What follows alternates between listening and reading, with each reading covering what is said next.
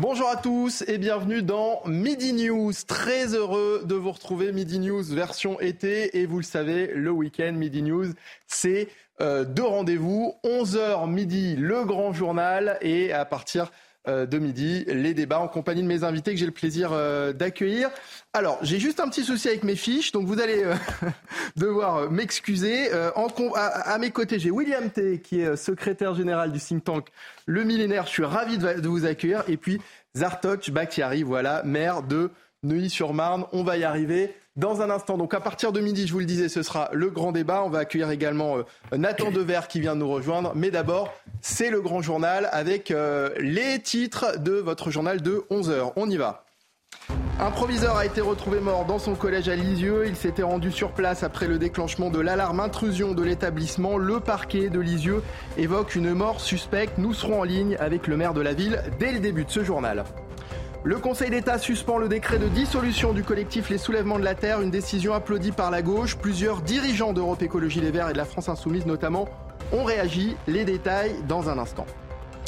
Il y a du monde ce week-end sur les routes et en particulier aujourd'hui, bison futé, voire rouge dans le sens des départs sur l'ensemble du territoire, rouge également dans le sens des retours pour tout le quart nord-ouest. Les précisions avec nos journalistes lâchés en plein milieu de l'autoroute A10, Sarah Fenzari et Laura Lestrat dans un instant. A tout de suite Sarah.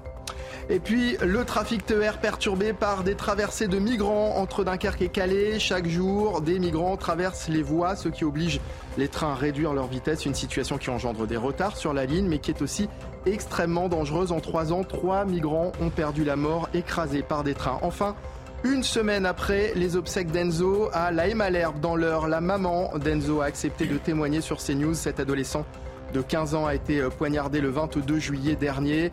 Euh, sa mère, qui a souhaité rester anonyme, déplore notamment le manque de soutien et de considération de l'État. À Lisieux, euh, un proviseur a été retrouvé mort dans son euh, collège. Il s'était rendu sur place après le déclenchement de l'alarme intrusion de l'établissement. Le parquet évoque une mort suspecte. Les précisions de Mathilde Ibanez. Selon les premiers éléments de l'enquête, Stéphane Vittel, directeur au collège Pierre Simon à Lisieux dans le Calvados, a été retrouvé mort ce vendredi matin dans les parties administratives de l'établissement. Il y était pour une vérification après le déclenchement d'une alerte sécurité vers 6h30. Selon nos confrères de France Bleu Normandie qui a révélé l'information, il partait en vacances avec sa femme et ses enfants avant de faire demi-tour et de se rendre au collège. Sa famille l'attendait dans la voiture, mais après de longues minutes d'attente. C'est sa fille qui allait à sa recherche et a fait la macabre découverte. Alertée par les cris de, son enfant, sa femme est alors rentrée dans l'enceinte de l'établissement, a vu son mari allongé au sol, lui a prodigué les premiers soins avant l'arrivée des secours vers 7 heures. Mais ils n'ont pas pu le réanimer. Une autopsie sera pratiquée rapidement pour éclaircir les causes du décès car les enquêteurs estiment qu'il s'agit d'une mort suspecte. La police judiciaire de Caen a été saisie. Dès l'annonce de son décès, des élèves, des professeurs se sont rendus spontanément devant l'établissement pour rendre hommage à leur principal. Stéphane Vittel était décrit comme un homme très investi, passionné par son métier, proche des élèves, proche de ses professeurs. Sur le réseau social X, anciennement Twitter, le ministre de l'Éducation, Gabriel Attal, a tenu à rendre hommage au principal, où l'on peut lire Je m'associe à la peine et à l'émotion des enseignants, élèves et personnels qui pleurent la mort de Stéphane Vittel. Mes pensées et mon soutien tout entier vont à sa famille et à ses collègues. Le maire de Lisieux, Sébastien Leclerc, est avec nous. Bonjour, monsieur le maire. Merci euh, d'être euh, en direct avec nous euh, sur euh, CNews ce matin. Ce qui semblait être un, simple arrêt cardiaque tend finalement vers toute autre chose. Que vous disent les enquêteurs pour le moment? On n'en sait, sait pas plus que vous. pour le moment, on s'en tient aux faits qui ont pu être apportés par les, différents témoins.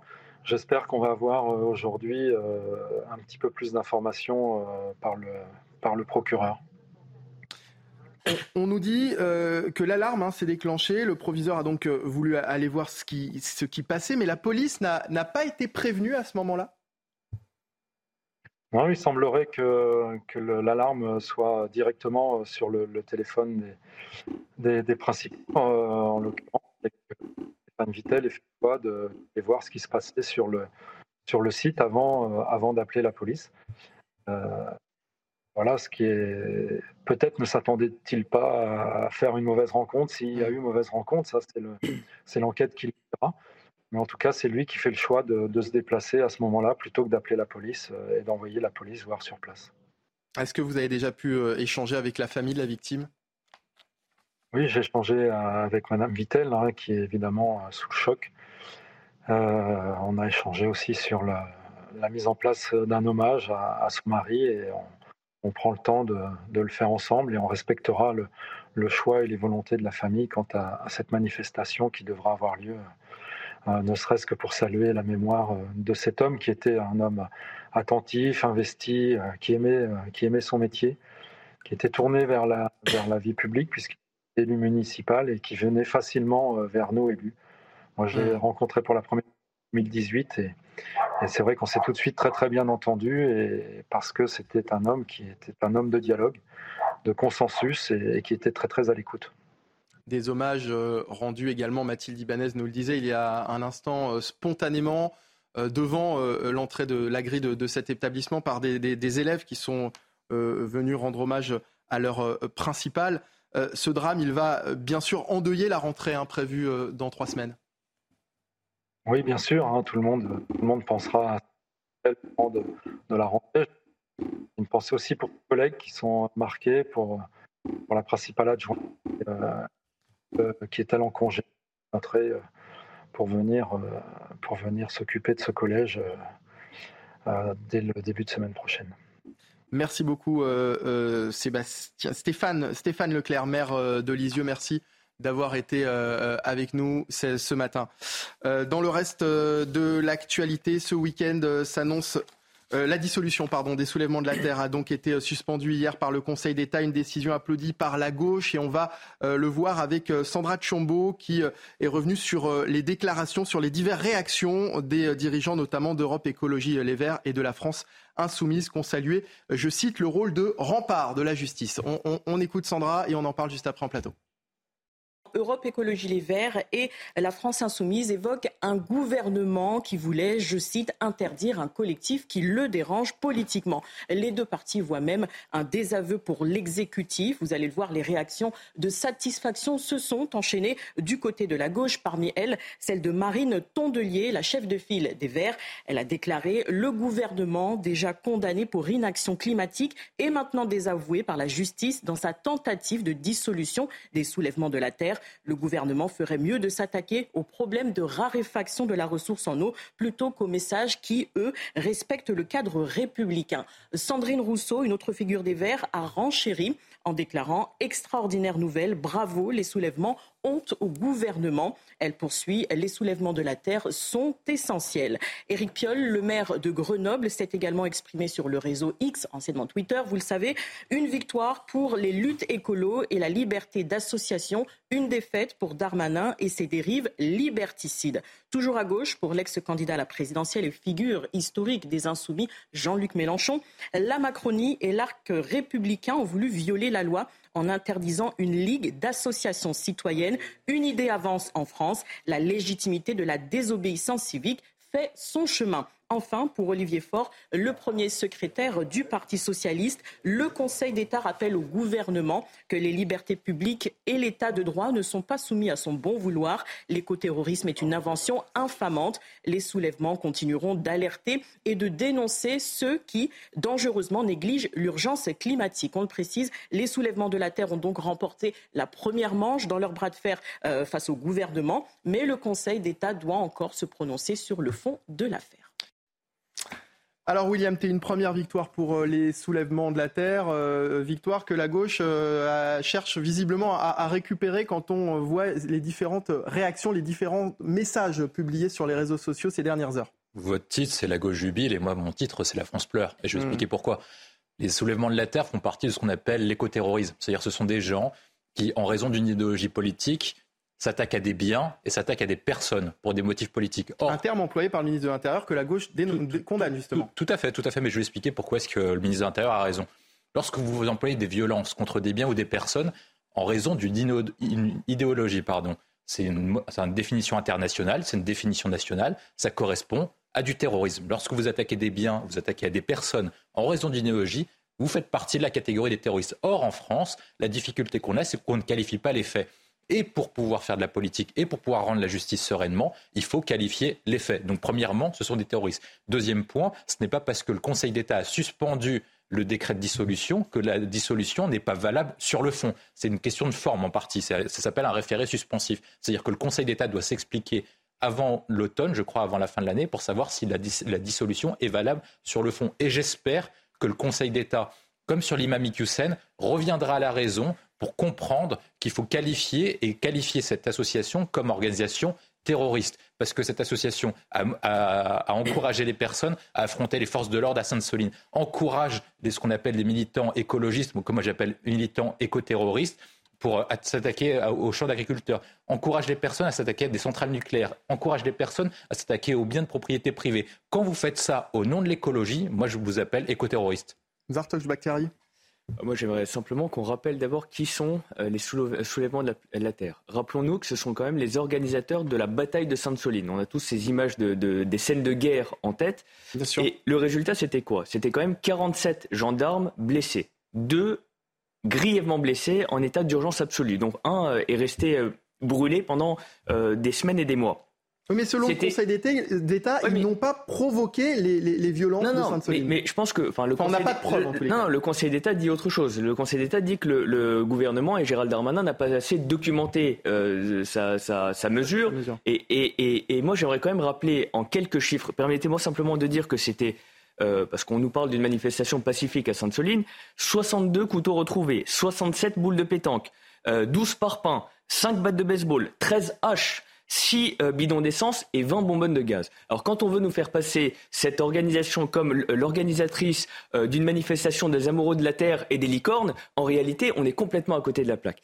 Moi, ce que je constate aujourd'hui avec cette décision de justice du Conseil d'État, c'est que c'est un revers pour Gérald Darmanin et, Emmanuel, et, et Elisabeth Borne.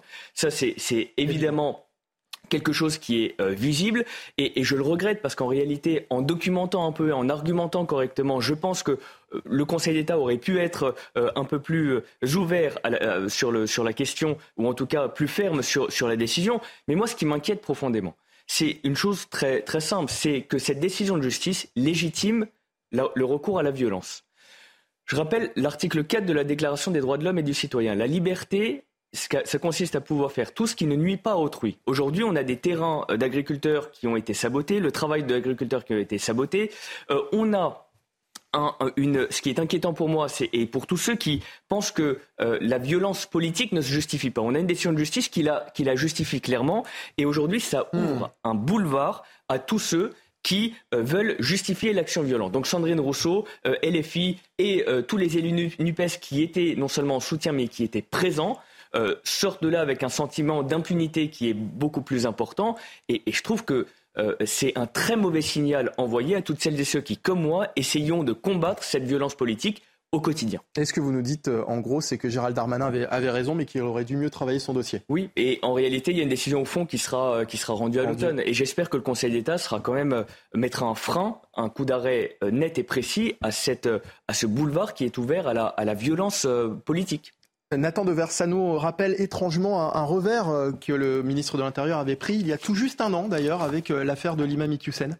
Oui, alors la première remarque qu'on peut faire à minima, c'est que le ministère de l'Intérieur manifestement ne travaille pas assez ses dossiers. Ça veut dire qu'ils prennent des décisions pour faire de la communication politique, pour montrer qu'ils sont dans l'efficacité entre guillemets, et qu'ils se heurtent très souvent au mur du droit. Alors pas toujours définitivement, parce que sur l'affaire de l'imam Iqiyoussen, à la fin, ils avaient oui. bon, mais qui se heurtent au mur du droit. Et ce sera peut-être le cas aussi euh, voilà, dans cette affaire-là. On n'en sait rien, mais parce que à minima, les dossiers sont mal préparés. Dans le cas de l'affaire euh, de l'imam Iqiyoussen, on s'en souvient, c'était que euh, l'imam Iqiyoussen n'avait jamais été condamné pour incitation à la haine raciale, même s'il avait tenu des propos racistes et que l'expulsé. Bon, bref, dans le cas des soulèvements de la terre, il y avait au moins trois problèmes. La première question, c'était sur le statut légal des soulèvements de la terre, qui n'a pas d'existence juridique. Euh, qui est un groupement de, de fait ou pas, d'ailleurs il le conteste. La deuxième question, ça c'est l'argument du Conseil d'État, c'est que ça porte atteinte à la liberté d'association que de vouloir interdire. Et le troisième chose, c'est qu'il euh, n'y avait pas eu de preuves matérielles fournies par le ministère de l'Intérieur, comme quoi ils avaient appelé directement à la violence. Ça c'est la première chose sur la euh, préparation.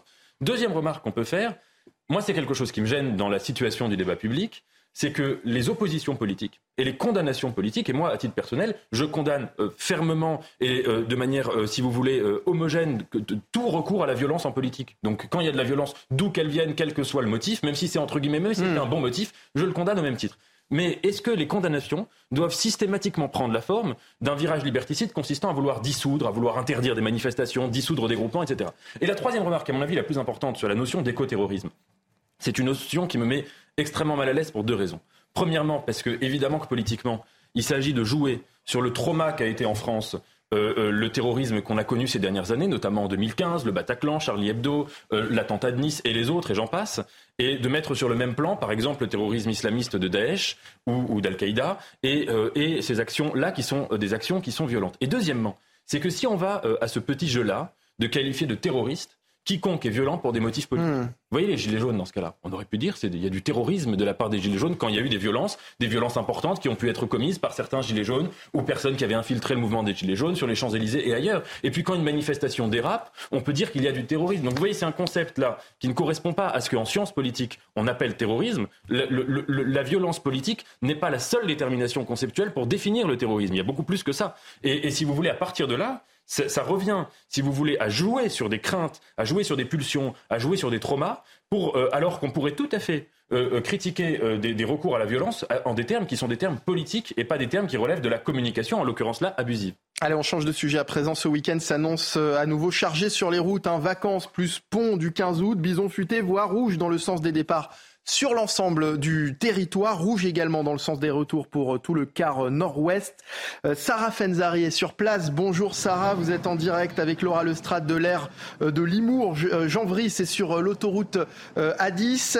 Et, alors comment est la situation actuellement Sarah? Eh bien, écoutez, euh, Michael, euh, les automobilistes vont devoir prendre leur mal en patience euh, parce que les routes s'annoncent chargées pour ceux qui partent comme pour ceux qui reviennent de vacances. De nombreux embouteillages sont prévus à la sortie des grandes métropoles, comme ici où nous nous trouvons sur l'autoroute A10 et où des automobilistes se sont préparés, se sont organisés très tôt ce matin pour éviter ce genre de perturbations. Écoutez. On veut à tout prix éviter les bouchons et on veut arriver euh, tôt en vacances pour pouvoir profiter. Donc on est parti à 5h30 et 30 mm, minutes après, il y avait déjà des petits bouchons au périphérie de Paris. Euh. On est parti tôt exprès, on essaye, euh, déjà on a passé Paris, c'est déjà pas mal. Et après, on essaye d'avoir le moins de monde possible. En prévision, à chaque week-end, de toute façon, c'est toujours rouge ou noir. Donc, c'est toujours mieux de partir extrêmement tôt pour essayer d'arriver très tôt aussi au lieu de destination et éviter tous les bouchons. Aurez donc euh, compris, la journée est classée rouge euh, sur l'ensemble du pays dans le sens des départs et orange pour les retours. Sur place, euh, l'air de repos est depuis ce matin très prisé par les voyageurs qui font des pauses car la pluie qui est tombée pendant plusieurs heures et les bouchons qui commencent à se former, la conduite n'est pas facile. Donc surtout, restez prudents sur les routes. Merci beaucoup Sarah Fenzari en direct donc de cette aire de repos de Limours, Janvry sur l'autoroute A10 et merci également à Laura Lestrade qui euh, vous accompagne. Alors les, départs en vacances et l'inflation qui stagne euh, en, juillet selon euh, les chiffres de l'INSEE. Pourtant l'envolée des prix depuis plus d'un an génère un coup de frein sur le budget vacances des, Français. Les comportements de consommation changent, moins de folie, plus de raisons et même plus de de frilosité. Reportage euh, sur la côte atlantique à Saint-Jean-de-Mont de Michael Chailloux et on en parle juste après de ces euh, nouvelles habitudes des Français en matière de vacances en raison de cette inflation et de cette crise. Sous la pluie, à part les mouettes, pas grand monde sur la plage de Saint-Jean-de-Mont, station balnéaire de Vendée. Pourtant, la fréquentation est bonne, les vacanciers sont bien là dans la grande rue piétonne, mais peu franchissent les portes des commerces. Moins 20% en juillet dans cette boutique de vêtements. Le problème, ce n'est pas le gris du ciel, mais plutôt le creux du porte-monnaie. L'année dernière, on a fait à peu près 2-3 activités. Et euh, cette année, on n'en a fait qu'une seule. Et euh, restaurant, pareil, on a fait, on n'en fait qu'un. L'année dernière, on a fait à peu près trois restaurants. Et pourtant ici les prix sont plutôt accessibles. Saint-Jean-de-Mont est une station populaire, plutôt familiale, avec une clientèle qui fréquente les 60 campings du littoral. Cette année l'inflation a rebattu les cartes pour ce restaurateur. Ticket moyen qui dégringole de 6%, fréquentation en baisse et apparition de nouveaux comportements. C'est des questions qu'on n'avait pas l'habitude d'avoir euh, à l'entrée du restaurant. Aujourd'hui c'est déterminant. C'est-à-dire qu'on va avoir des personnes qui vont nous dire est-ce que vous acceptez les chèques vacances, est-ce que vous acceptez les tickets restaurants euh, Et ça va, ça va, pouvoir valider ou pas, en l'occurrence, euh, la consommation. Une frilosité des achats multipliée par 90 000 touristes qui fréquentent habituellement la station durant l'été. Le manque à gagner ne sera pas anodin à l'heure du bilan de fin de saison. Voilà l'inflation qui impacte désormais les, comportements des, Français dans, finalement quasiment tous les pôles de, dépenses. Hein. Les coupes budgétaires s'observent dans, tous les domaines. Jusque-là, les vacances étaient plutôt préservées. On constate que bah, désormais, les vacances également sont, touchées, William. C'est une catastrophe parce que on voit bien que les logiques de ce qu'on appelle sobriété et de décroissance ne fonctionnent pas. C'est-à-dire que vous avez un ralentissement et un appauvrissement durable des Français. Ce n'est pas parce qu'on fait de la sobriété qu'on consomme moins que le pays ira mieux, contrairement à certaines thèses qui sont avancées. Moi, je pense qu'on s'est trompé complètement sur la politique qui doit être faite depuis la crise sanitaire. On voit bien que tous les pays qui ont incité beaucoup moins à la consommation, beaucoup moins à la production, s'en sortent moins bien. C'est le cas de l'Europe, c'est le cas de la Chine. Ce qu'il faut faire, c'est consommer davantage, produire davantage, viser le nivellement par le haut plutôt que le nivellement par le bas. Et c'est comme ça qu'on permettra de relancer le pouvoir d'achat et la consommation des Français. Euh, Zartosh Bakhtiari, euh, c'est une catastrophe, nous dit euh, euh, William T. C'est aussi une catastrophe pour les, commerçants, les restaurateurs, les hôteliers qu'on a vus, qui ont été frappés, durement frappés, on le sait, par le Covid et qui aujourd'hui eh ben, se retrouvent à devoir subir euh, ce, changement de, consommation des Français. Mais de manière générale, effectivement, toute la société française est touchée. L'inflation, concrètement, c'est quoi? C'est aujourd'hui un quart des Français qui sautent un repas, qui réduisent les quantités de nourriture ou qui simplement euh, euh, ne mangent pas à leur faim. C'est le secours populaire qui le dit. C'est 5 à 7 millions de Français qui ont recours à l'aide alimentaire. C'est des gens qui, travaillent, qui se lèvent tôt pour aller travailler et qui euh, bénéficient de différentes aides parce qu'ils n'arrivent pas à, boucler les fins de mois. Euh, c'est le carburant qui a plus de 2 euros alors qu'il était à 1,53 euros au moment des Gilets jaunes. Et c'est ce qui avait provoqué d'ailleurs les Gilets jaunes.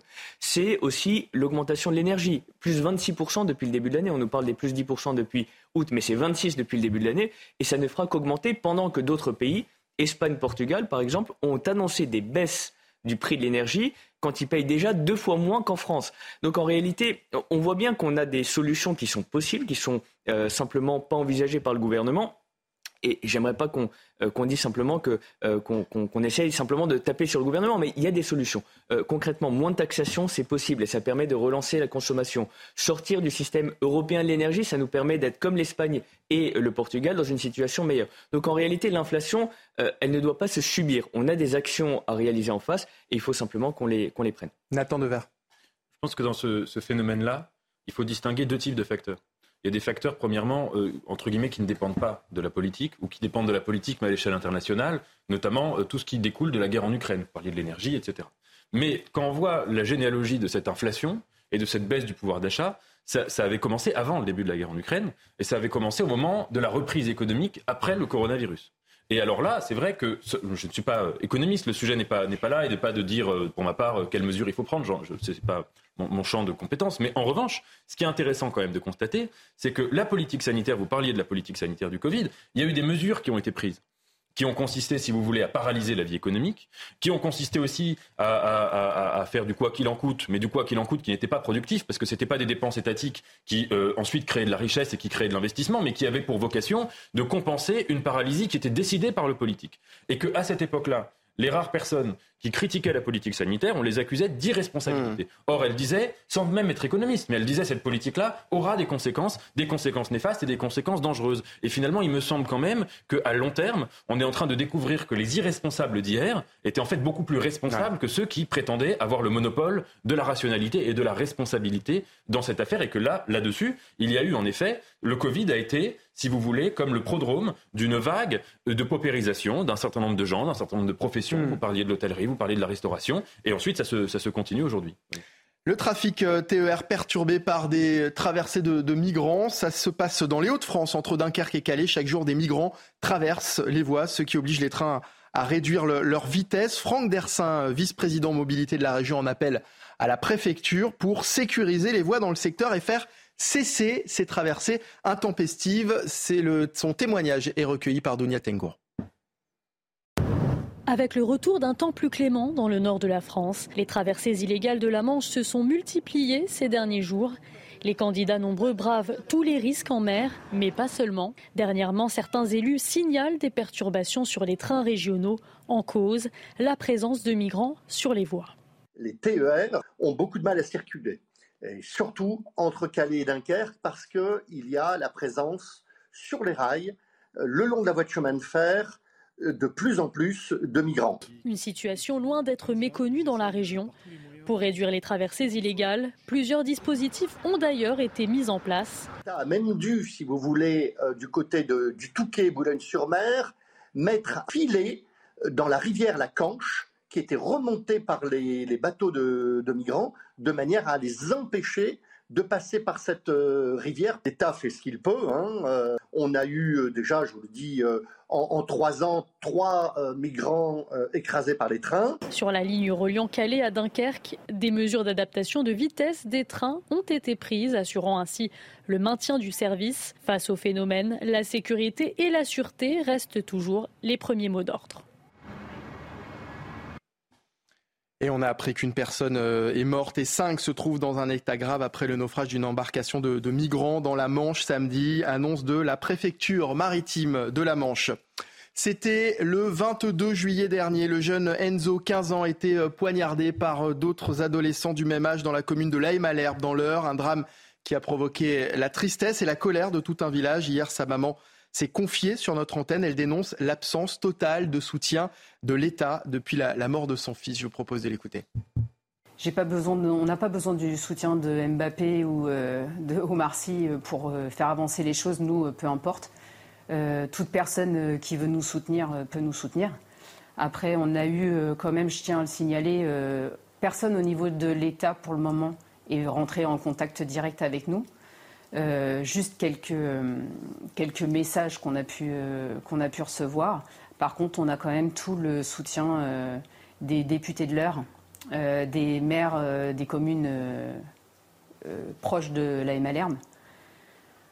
Donc eux sont vraiment présents depuis le début. voilà. Donc les députés, ça s'est arrêté aux députés de l'heure. Allez, restez avec nous dans un instant. La suite de Midi News. Nous, reviendrons sur euh, la mort de ce euh, proviseur retrouvé mort dans son collège à, Lisieux. Il s'était rendu sur place après le euh, déclenchement de l'alarme intrusion de, de l'établissement. Les détails dans un instant. Restez avec nous sur CNews. 11h30, de retour pour la suite de Midi News, toujours en compagnie de Nathan Dever, de William T et de Zartoch Bakhtiari. On va euh, poursuivre évidemment notre grand journal avec euh, les titres de 11h30. Un proviseur a été retrouvé mort dans son collège à Lisieux. Il s'était rendu sur place après le déclenchement de l'alarme intrusion de l'établissement. Le parquet de, de Lisieux évoque une mort suspecte et des élèves se sont rendus devant l'établissement afin de lui rendre hommage.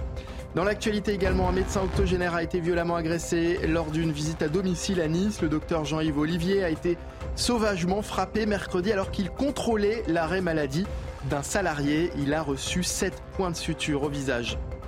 C'est la mauvaise surprise de ce mois d'août, la recrudescence de l'épidémie de Covid-19 en France. Et même si les spécialistes préconisent de ne pas s'inquiéter, la prudence est tout de même de rigueur. Nous ferons le point sur les gestes pratiques et les restrictions en cas de contamination.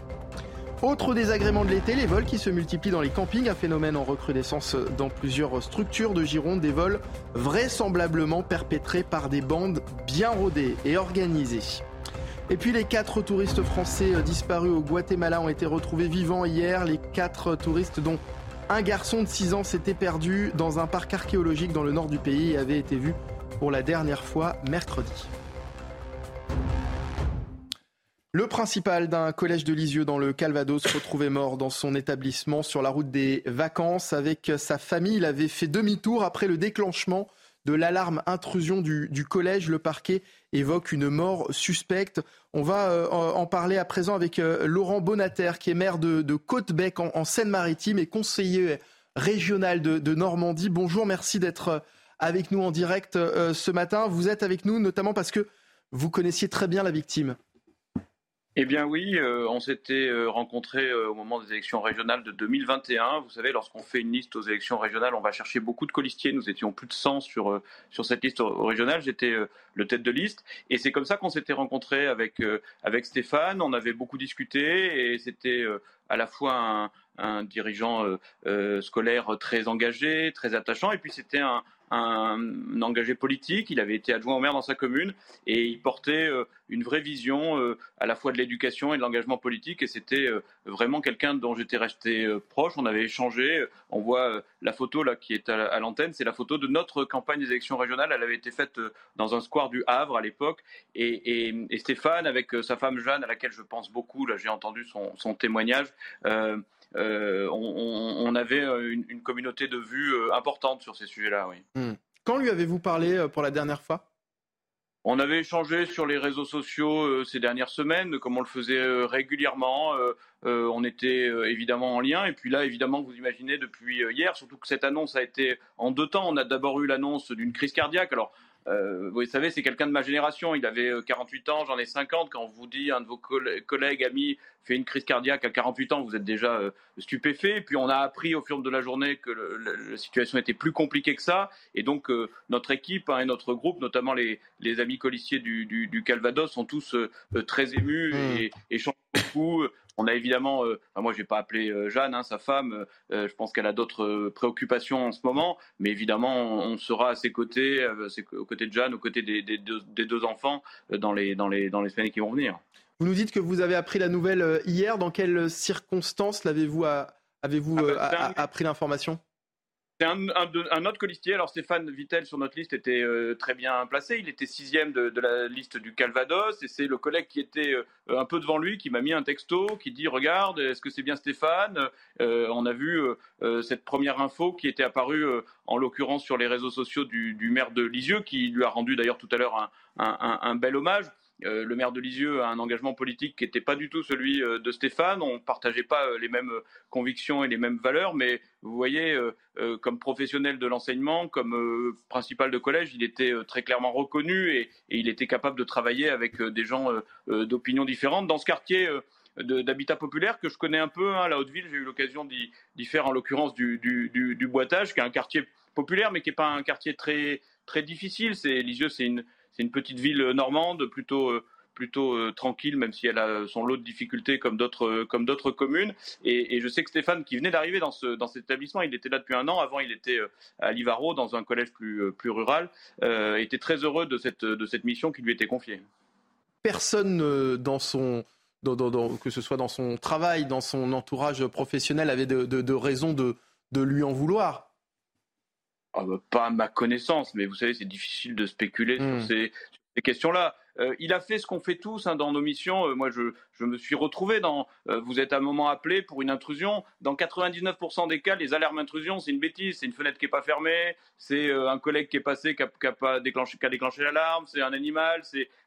On, arrive tous sur un site de, public, que ce soit un collège, un lycée, un établissement public municipal. ça nous arrive tous de nous rendre sur un lieu parce qu'une alarme a sonné, parce que une alerte est faite. Et dans la plupart des cas, il se passe rien. Il se passe hmm. juste une permet. Et donc là, on ne saura pas, hein, pour enfin on ne sait pas pour l'instant, j'espère qu'on saura évidemment. Euh, il y a une autopsie qui a lieu aujourd'hui, je crois, et on est tous euh, évidemment euh, à la fois très émus, très touchés, on a tous envie de, de, savoir les circonstances de, de ce drame. terrible. Quoi. Et je, m'interrogeais tout à l'heure avec monsieur le maire de Lisieux, Sébastien Leclerc, sur justement le déclenchement de cette alarme intrusion et qui aurait pu aussi déclencher l'avertissement des forces de l'ordre. Ah non, alors vous, savez, dans les établissements publics, moi je gère une commune de 10 000 habitants, on a des gymnases, on a des écoles. Euh, si chaque fois que l'alarme euh, sonnait, on, embêtait la police, on embêtait la police pour 99% de choses inutiles. Alors, je, connais moins bien le système dans les collèges que celui municipal. Nous, en l'occurrence, la première alarme, c'est un agent technique qui se déplace et qui va voir pourquoi une fenêtre n'a pas été fermée, pourquoi, pourquoi. Ça arrive sur des espaces de jeu ou de sport qu'on trouve des jeunes qui sont venus faire du sport et c'est plutôt bon enfant, on les, on les évince et puis on leur dit de rentrer chez eux. Euh, et puis, des fois, évidemment, ça peut être des choses plus graves ou des intrusions dans, dans un collège. Apparemment, euh, de ce que je comprends, les élèves se sont rassemblés euh, euh, très automatiquement et très naturellement hier soir devant le, collège. Je pense qu'il était apprécié de la communauté éducative. Bon voilà, l'enquête va le dire. Moi, je je suis pas tellement pour spéculer à ce stade, vu qu'on n'a pas d'éléments supplémentaires. Merci beaucoup Laurent Bonater d'avoir été avec nous, maire de Côte-Bec, en Seine-Maritime, conseiller régional de, Normandie, et puis vous étiez donc euh, co-listier avec, euh, avec la, victime que vous connaissiez donc très bien. Merci d'avoir été euh, avec nous. Euh, Zartoj Batiari, une réaction évidemment après ce, drame. On a très très peu d'éléments en ce qui concerne l'enquête.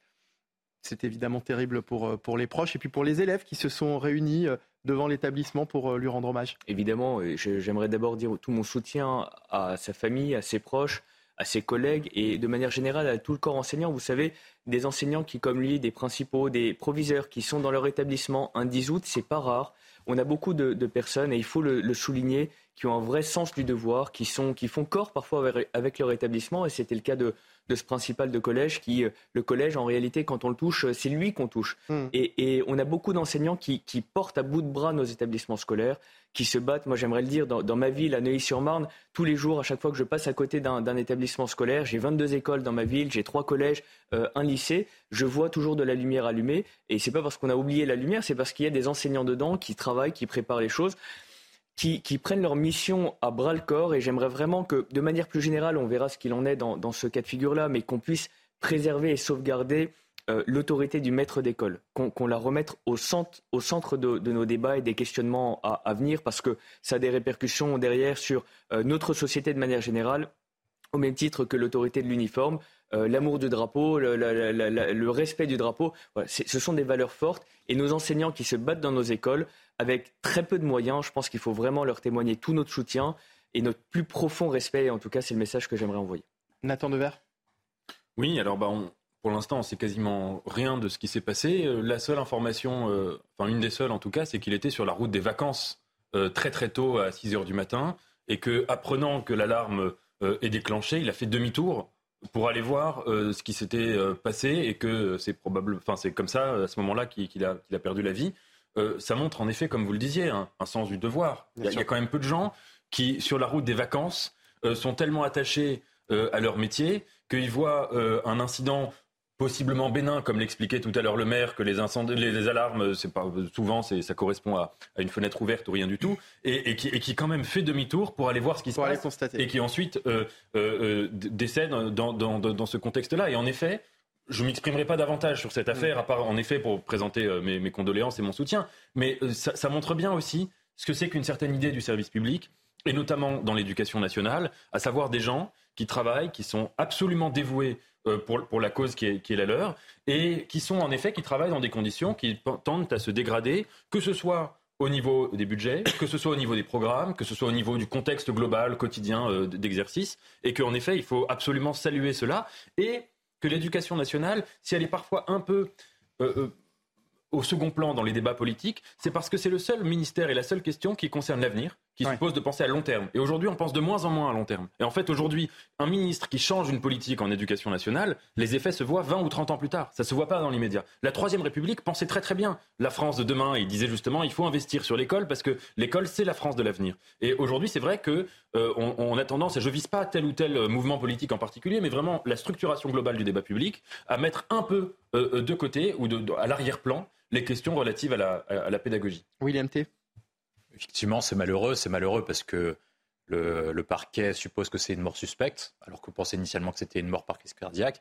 Et comme ça a été rappelé par Nathan Dever, en fait, c'est malheureux parce qu'en fait, c'est quelqu'un qui était dévoué à son métier. Et c'est ça qui est d'autant plus malheureux parce qu'on peut se dire que c'est toujours les meilleurs qu'en fait qui partent les premiers. Et c'est mmh. malheureusement sur eux que ça tombe. Les drames euh, qu'on rencontre comme ça. La question qui est posée à partir de ça, c'est euh, quelle politique on mène pour protéger le personnel de l'éducation nationale?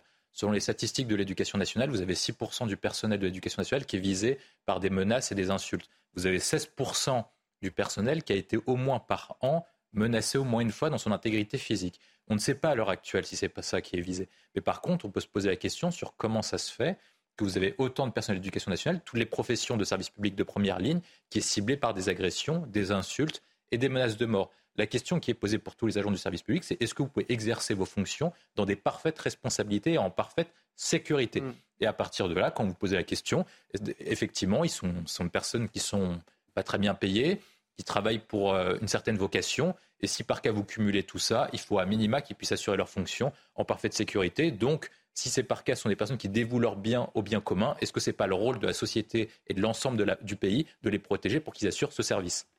À Nice, un médecin de 79 ans a été violemment agressé. Les faits se sont déroulés lors d'une visite médicale à domicile pour un contrôle d'arrêt maladie. L'agresseur est en garde à vue. Une plainte a été euh, déposée. Les explications d'Amina Tadem. de violence.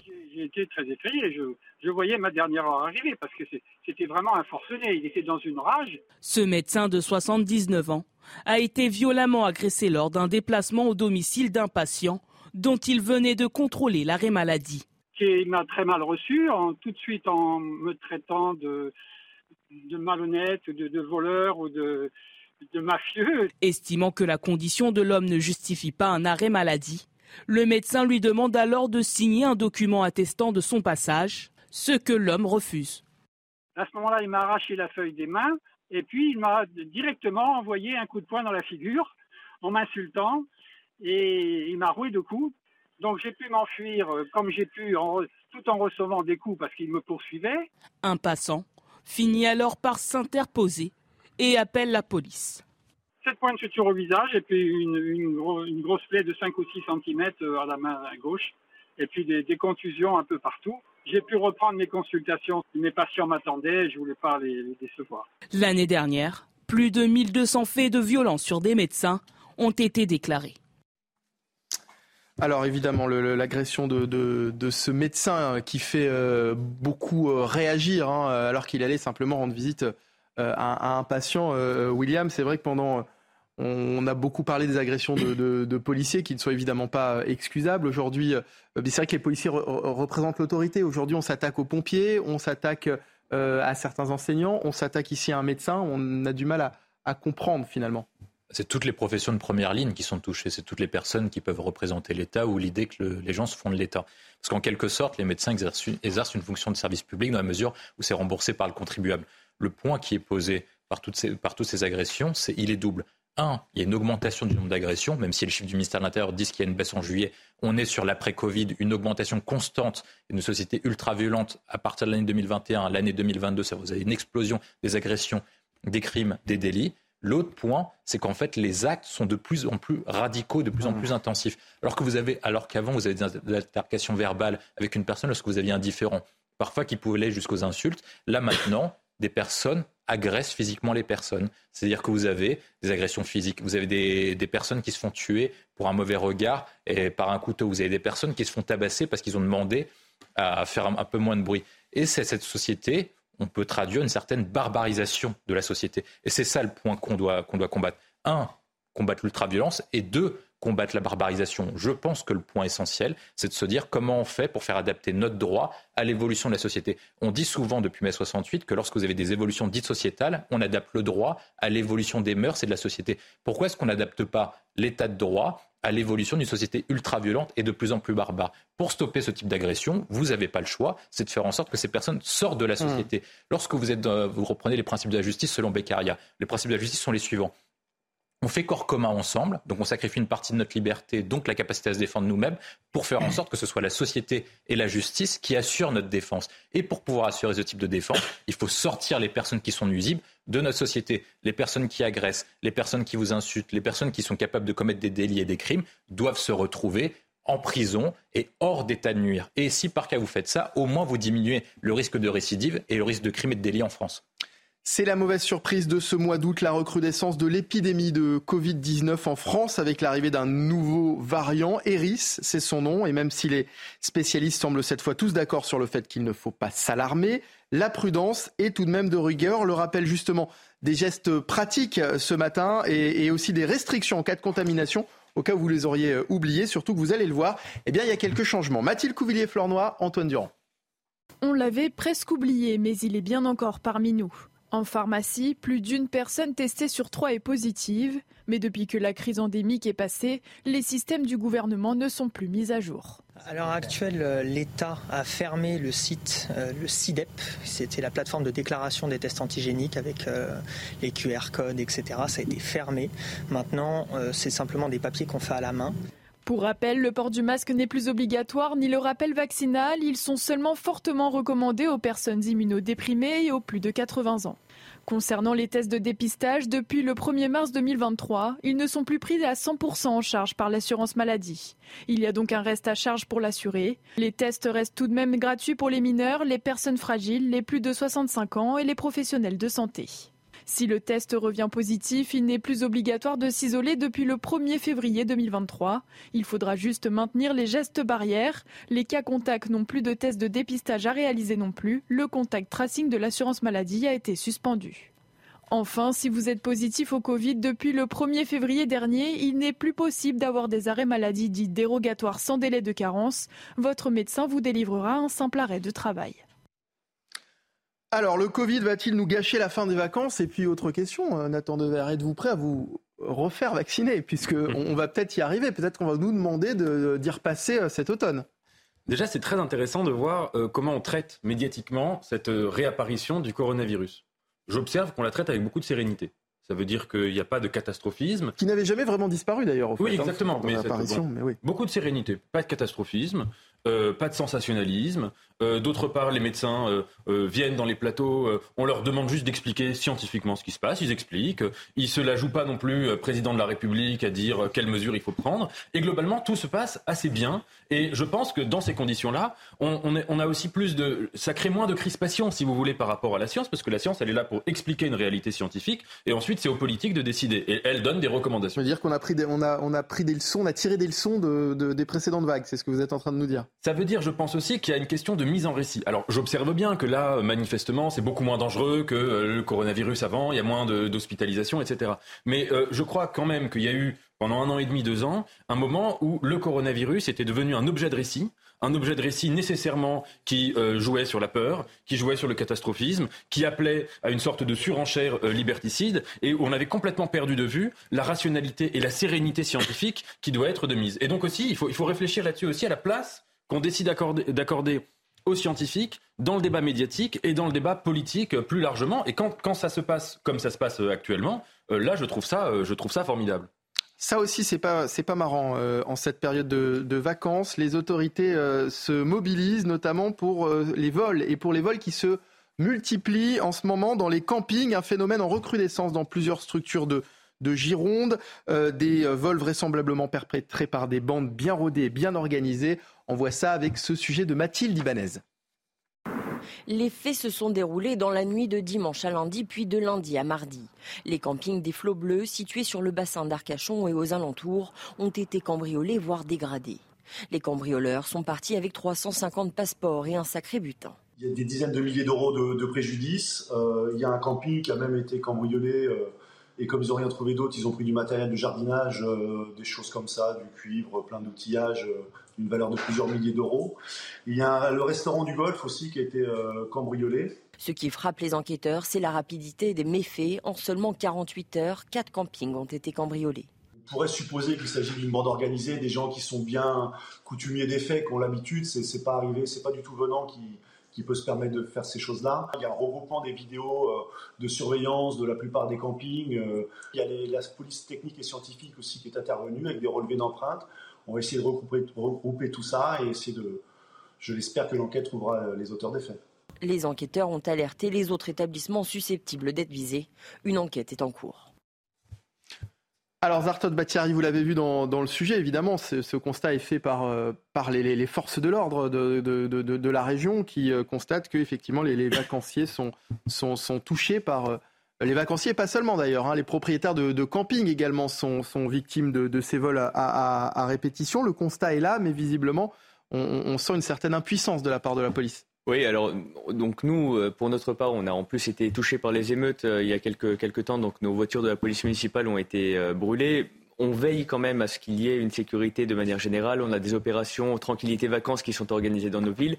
Et on a un camping à Neuilly-sur-Marne, les rives de Paris, Neuilly-sur-Marne, qui, vit formidablement bien et qui est protégé pour le moment. Mais on a dû renforcer effectivement la sécurisation, qu'il y ait des surveillances la nuit euh, de manière générale un peu plus renforcées pour éviter justement que les, les campeurs ne se fassent visiter et qu'ils puissent euh, profiter de la région parisienne en toute sérénité. Dans l'actualité également, les quatre touristes français disparus au Guatemala ont été retrouvés vivants hier. Les quatre euh, euh, touristes, dont un garçon de 6 ans, hein, s'étaient perdus dans un parc archéologique dans le nord du pays et avaient été vus pour la dernière fois mercredi. Ils ont été localisés à environ 5 km de la zone principale et étaient déshydratés selon les, secouristes. On referme donc ce grand journal avec une, bonne nouvelle effectivement pour ces touristes français. On va marquer une courte pause et dans un instant, ce sera la suite de Midi News avec la partie débat, toujours en compagnie de William T, de Nathan Dever et de Zartoch Batiari. A tout de suite sur CNews. 11h59, bienvenue si vous venez de nous rejoindre. Vous regardez euh, CNews, deuxième partie de Midi News été, la partie euh, débat dans un instant avec Nathan Dever, William T et Zartoch Batiari. Euh, on va parler de ce proviseur retrouvé mort dans son collège à Lisieux. Il s'était rendu sur place après le déclenchement de l'alarme intrusion de l'établissement. Le parquet de Lisieux évoque une mort suspecte. Des élèves se sont rendu devant l'établissement afin de lui rendre hommage. Dans l'actualité également, un médecin octogénaire a été euh, violemment agressé lors d'une visite à domicile à Nice. Le docteur Jean-Yves Olivier a été sauvagement frappé mercredi alors qu'il contrôlait l'arrêt maladie d'un salarié. Il a reçu 7 points de suture au visage. Le Conseil d'État suspend le décret de dissolution du collectif Les Soulèvements de la Terre, une décision applaudie par la gauche. Plusieurs dirigeants d'Europe Écologie Les Verts et de la France Insoumise notamment on réagit. Les détails dans un instant. Et puis, c'est la mauvaise surprise de ce mois d'août, la recrudescence de l'épidémie de Covid-19 en France. Et même si les spécialistes préconisent de ne pas s'inquiéter, la prudence est tout de même de rigueur. Mais les Français sont-ils prêts à reprendre les gestes barrières et à peut-être devoir se revacciner? Nous verrons ça avec mes invités. Donc, dans un instant. Mais d'abord, c'est l'heure du journal, le rappel des titres de l'actualité de ce samedi, et c'est avec Adrien Spiteri. Un nouveau naufrage d'une embarcation de migrants dans la Manche. Une personne est décédée. Cinq personnes se trouvent dans un état grave. Les recherches se poursuivent au large de Sangatte dans le Pas-de-Calais. Une cinquantaine de passagers ont pu être secourus. Depuis 2018, plus de 100 000 migrants ont traversé illégalement la Manche. Un hommage a été rendu hier à Quito à Fernando Villavicencio, un des favoris de la présidentielle en Équateur. Il a été tué par balle mercredi à la fin d'un meeting électoral. L'état d'urgence a été instauré dans le pays pour 60 jours après cet assassinat. Et puis Ousmane Dembélé rejoint officiellement le Paris Saint-Germain en provenance du FC Barcelone. Le montant du transfert est de 50 millions d'euros. Ce soir, le Paris Saint-Germain affronte Lorient au Parc des Princes. Le match est à suivre sur les antennes de Canal+. Merci beaucoup. Merci Adrien euh, Spiteri. Le principal d'un collège de, Lisieux dans le Calvados retrouvait mort dans son établissement sur la route des vacances avec sa famille. Il avait fait demi-tour après le déclenchement de l'alarme intrusion du collège. Le parquet évoque une mort suspecte. Les précisions de Mathilde Ibanez. Selon les premiers éléments de l'enquête, Stéphane Vittel, directeur au collège Pierre-Simon à Lisieux dans le Calvados, a été retrouvé mort ce vendredi matin dans les parties administratives de l'établissement. Il y était pour une vérification après le déclenchement d'une alerte sécurité vers 6h30. Selon nos confrères de France Bleu Normandie qui a révélé l'information, il partait en vacances avec sa femme et ses enfants avant de faire demi-tour et de se rendre au collège. Sa famille l'attendait dans la voiture mais après de longues minutes d'attente. C'est sa fille qui allait à sa recherche et a fait la macabre découverte. Alertée par les cris de, son enfant, sa femme est alors rentrée dans l'enceinte de l'établissement, a vu son mari allongé au sol, lui a prodigué les premiers soins avant l'arrivée des secours vers 7 heures. Mais ils n'ont pas pu le réanimer. Une autopsie sera pratiquée rapidement pour éclaircir les causes du décès car les enquêteurs estiment qu'il s'agit d'une mort suspecte. La police judiciaire de Caen a été saisie. Dès l'annonce de son décès, des élèves, des professeurs se sont rendus spontanément devant l'établissement pour rendre hommage à leur principal. Stéphane Vittel était décrit comme un homme très investi, passionné par son métier, proche des élèves, proche de ses professeurs. Sur le réseau social X, anciennement Twitter, le ministre de l'Éducation, Gabriel Attal, a tenu à rendre hommage au principal, où l'on peut lire Je m'associe à la peine et à l'émotion des enseignants, élèves et personnels qui pleurent la mort de Stéphane Vittel. Mes pensées et mon soutien tout entier vont à sa famille et à ses collègues. Alors, une réaction d'abord après cette euh, triste nouvelle, Zartos Batiari. Évidemment, tout mon soutien à la famille de, ce principal, à, ses collègues et à tout le corps enseignant de manière générale. Euh, on, en parlait tout à l'heure, des, enseignants qui, un 10 août, reviennent euh, dans leur établissement. Il n'y en a pas beaucoup, mais il y en a qui tiennent nos établissements à bout de bras. Vous savez, dans, dans ces cas-là, on a des enseignants qui font corps avec leur établissement. C'était le cas de ce proviseur, de ce principal, pardon. Euh, qui reviennent euh, après le déclenchement d'une alarme, d'une alarme dans son établissement. Euh, quand on touche à leur établissement, ces enseignants, on touche un peu à leur personne parce qu'ils y mettent beaucoup du leur. Ils ont un sens du devoir qui, qui, est vraiment chevillé au corps et j'aimerais vraiment les, les saluer. Dans nos, dans nos, écoles, et c'est pas rare de le, de le, voir dans ma ville à Neuilly-sur-Marne, j'ai 22 écoles, 3 collèges et, et, un lycée. Quand on passe à côté, on voit des lumières allumées, même en pleine journée, en pleine vacances. Et en fait, ce sont des enseignants qui sont dedans, qui travaillent, euh, qui préparent la rentrée, qui euh, euh, préparent leurs projets. Et parfois, ils sont, hmm. ils sont démunis de moyens. Et c'est la raison pour laquelle ils se donnent vraiment corps et âme. Et j'aimerais vraiment qu'on les, qu'on les salue, qu'on, qu'on les aide aussi à être respectés. Vous savez, dans nos écoles, c'est, c'est le lieu qui doit être sanctuarisé. C'est le lieu dans lequel on doit transmettre nos valeurs républicaines, qu'on doit transmettre aussi ce qui fait, ce qui nous permet à tous de faire société. Et aujourd'hui, on a on l'a vu dans divers exemples dans l'actualité, des enseignants qui ont peur parfois d'affirmer leurs valeurs, parce que l'autorité du maître d'école n'est pas respectée, comme l'autorité de l'uniforme ne l'est pas.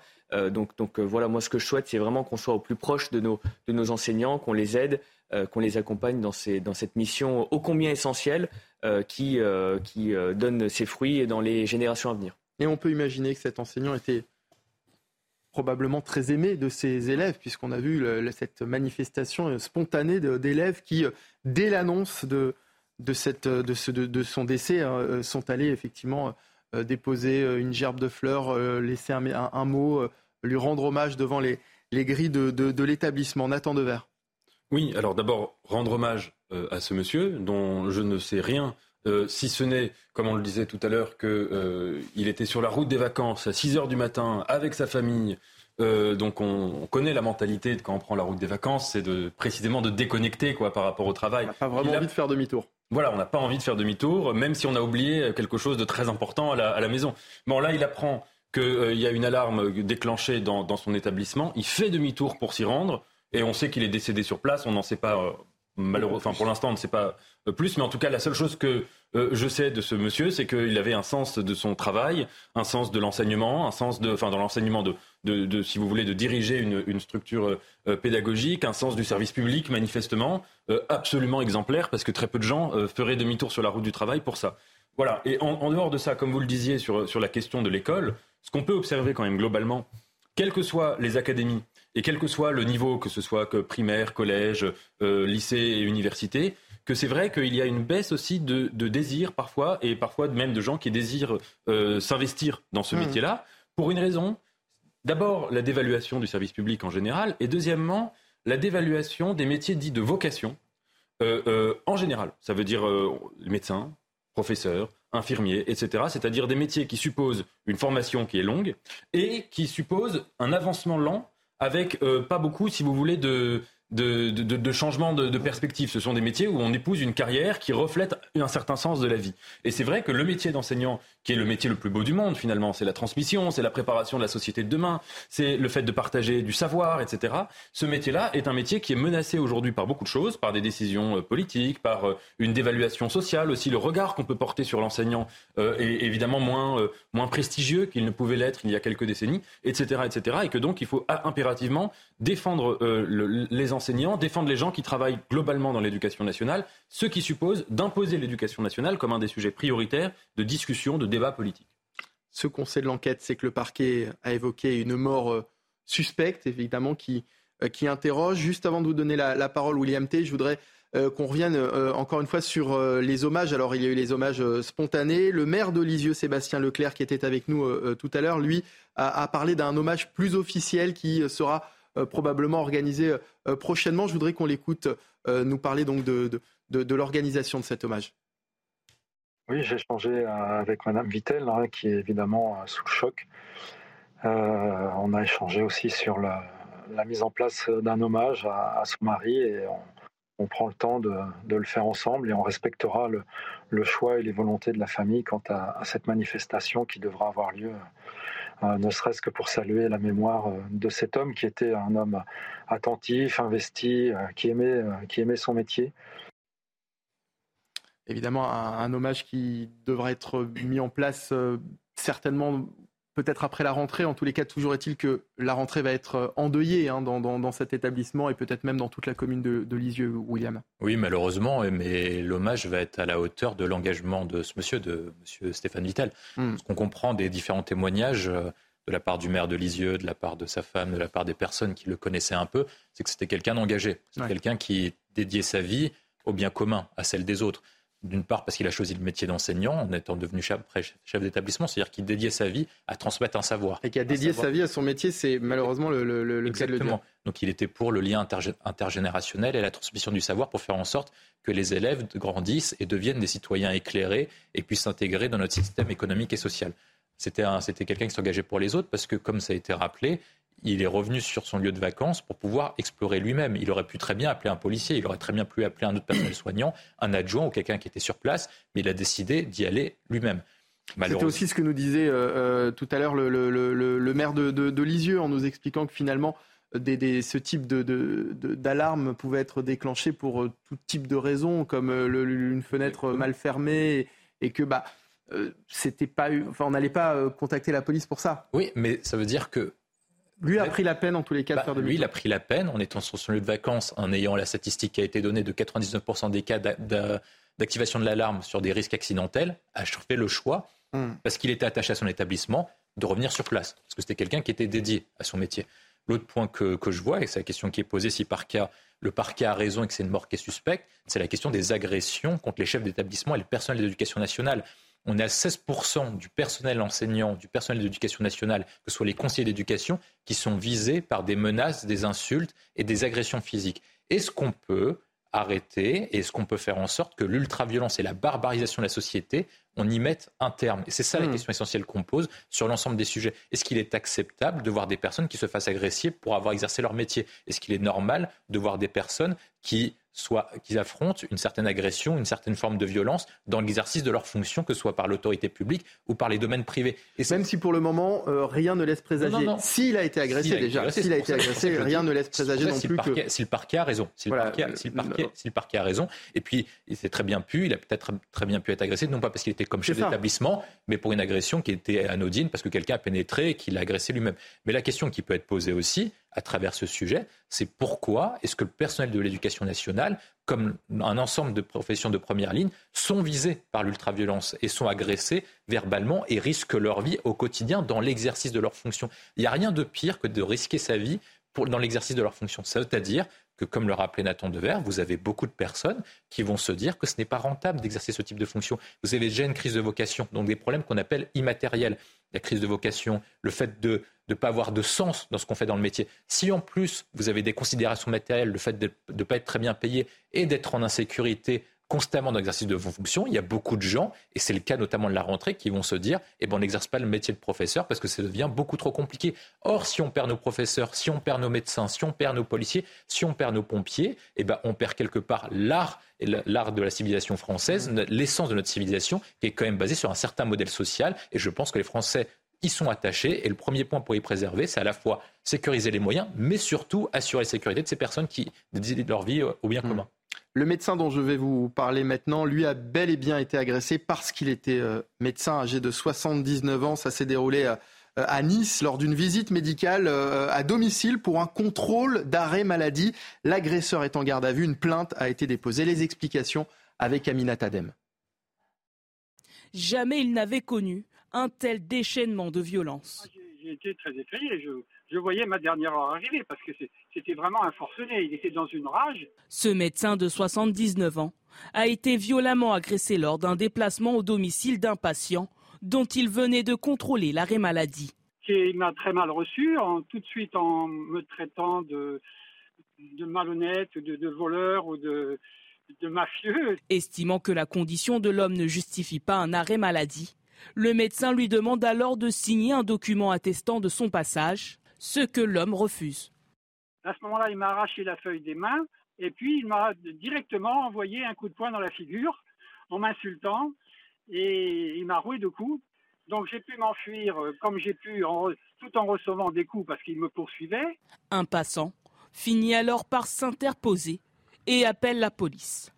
Sept points de suture au visage et puis une, grosse plaie de 5 ou 6 cm euh, à la main gauche et puis des, contusions un peu partout. J'ai pu reprendre mes consultations. Mes patients m'attendaient, je ne voulais pas les, les décevoir. L'année dernière, plus de 1200 faits de violence sur des médecins ont été déclarés.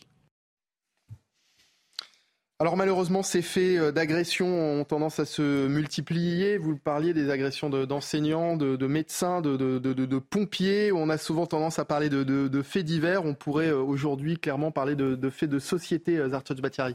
Oui, c'est vrai. Et là, quand on voit les images, on a un homme de 79 ans qui porte encore la blouse blanche pour aller soigner des patients partout dans sa ville mais aussi pour réaliser une tâche qui est un peu ingrate, celle de contrôler les arrêts de travail.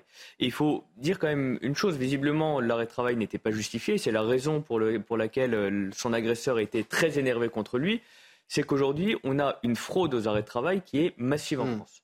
On a c'est un chiffre ministère de l'intérieur, euh, ministère pardon de la santé de 30 millions d'euros euh, comme enfin le, le, coût estimé de ces fraudes est 30 millions d'euros, mais le ministère dit tout de suite c'est certainement très sous-évalué par rapport à la réalité. Et c'est vrai que ça a un coût énorme. Donc, en fait, moi, j'aimerais simplement qu'on salue ce, médecin, mm.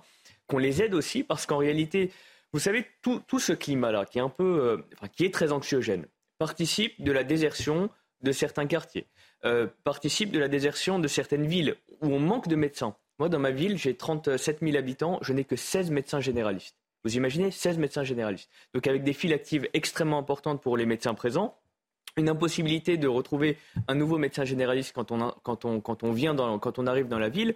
Donc voilà, enfin, je pense qu'il faut vraiment savoir quelles sont nos priorités. Et je pense que l'éducation, la santé, la sécurité sont des piliers fondamentaux de notre société. Dès lors qu'on n'aide pas les médecins, dès lors qu'on ne les, protège pas, tout comme les uniformes de, policiers, de pompiers, tout comme le, les, hussards noirs de la République, les, enseignants dans notre société, en réalité, on laisse euh, dépérir notre, ville, euh, enfin notre, société. Donc voilà, moi j'aimerais simplement donc, témoigner mon soutien à, euh, ce médecin et, dire qu'il faut vraiment qu'on soit à leur côté pour éviter d'avoir ce genre de faits divers qui décourageront d'autres médecins à opérer les mêmes contrôles qui sont pourtant indispensables pour la caisse de, sécurité sociale à laquelle on est tous très liés. Et il y en a très peu des contrôles. Hein.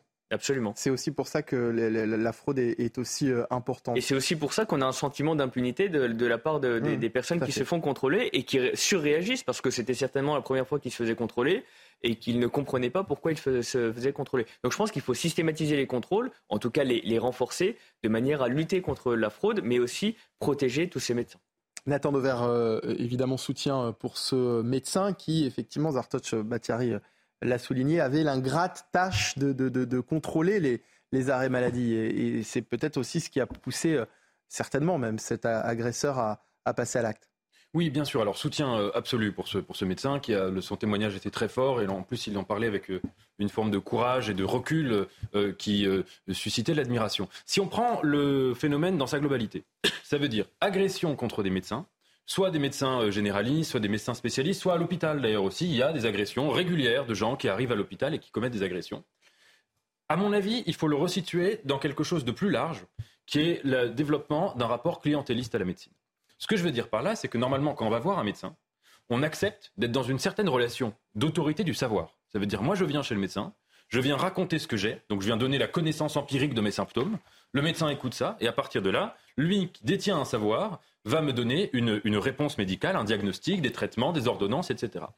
Le rapport qui est en train de naître de plus en plus à la médecine, ce rapport clientéliste est un rapport qui n'est pas de patient à médecin, mais qui est un rapport vraiment de client à prestataire. Donc je viens chez le médecin, et si le médecin ne me donne pas ce que je lui ai demandé, donc un arrêt maladie, etc., c'est la, la médecine un peu, entre guillemets, doctissimo. Ça veut dire, finalement, je suis aussi un peu moi-même médecin, je sais plus ou moins ce que j'ai, euh, le médecin n'est pas là pour m'apprendre quoi que ce soit, et euh, je peux lui expliquer mieux que lui ce qu'il a à me dire. Et donc à partir de là, ce rapport-là clientéliste fait que euh, on, voit aussi très bien, si on a des médecins dans, sa famille ou des gens qui sont généralistes, euh, mon beau-père a été longtemps euh, dentiste en, banlieue, il m'a beaucoup raconté, des gens qui venaient le, voir et qui, pas forcément en l'agressant, alors il y a des gens qui peuvent être violents physiquement, mais même sans être violents, des gens qui vont être estimés que ce n'est pas, s'ils étaient sur Internet, ils mettraient zéro étoile, vous voyez, ce, ce n'est pas à la hauteur de ce qu'ils attendaient. Donc ça, c'est aussi repenser la question de l'autorité des savoirs dans notre société et à l'inverse aussi, on peut juste se dire une chose.